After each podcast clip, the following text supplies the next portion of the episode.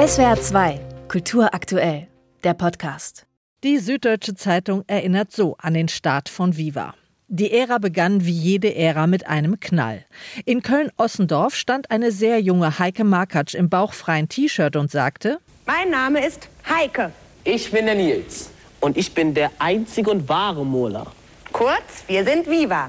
Und wir sind mehr als nur ein Fernsehsender. Denn wir sind euer Sprachrohr und euer Freund. Und ab heute bleiben wir für immer zusammen. Okay? Okay schreibt die SZ weiter. Alles war absolut okay. Und so begann die seltsame Stunde des deutschen Popfernsehens.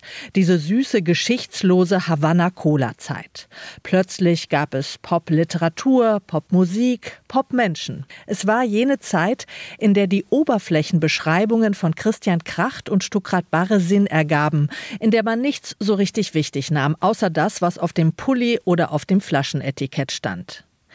Vivas Vision, so erzählt es einer der Masterminds hinter dem Sender, sollte das Gegenteil des artsy, stilvollen Senders MTV sein sondern mehr wie die Baggy-Hosen tragende Jugend da draußen. Die Zielgruppenanalyse war akkurat und mit der Relevanz kam das Geld.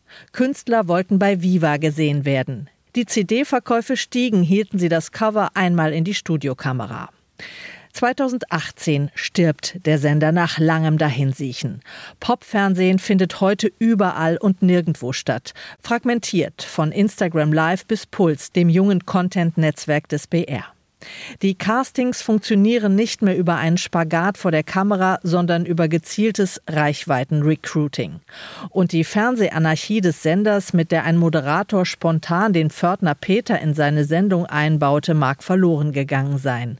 Aber jene geile Generation, die damals aus ihren Taxifahrer-Sitzen und Friseurläden ins Fernsehen purzelte, ist es Gott sei Dank nicht. Sie ist geblieben, schreibt die Süddeutsche.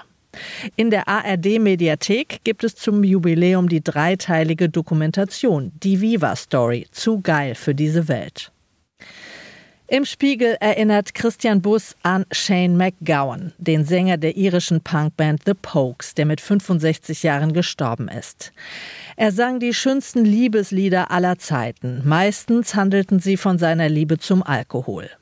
Ich weiß noch, wie ich das erste Mal den Poke-Song Sally McLennan hörte, in dem Shane McGowan davon schmachtete, wie er nach langer Abwesenheit heimkehrte zu dieser Titelfigur namens Sally. Ich dachte mir damals, das muss eine tolle Frau sein. Dann wurde ich belehrt, dass es sich bei Sally McLennan um eine Biermarke handelt.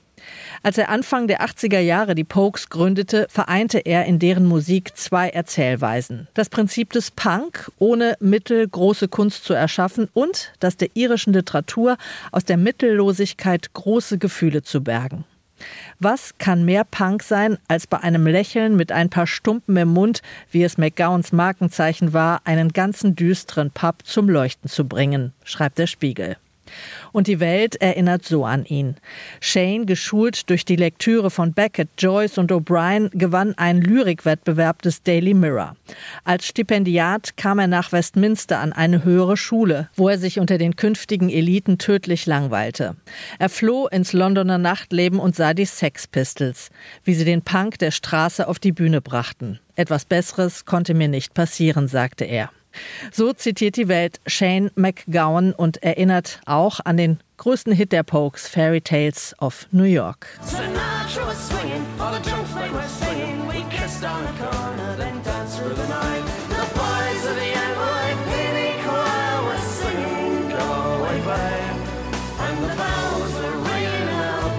Christmas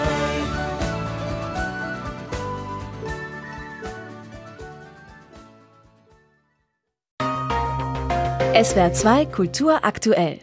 Überall, wo es Podcasts gibt.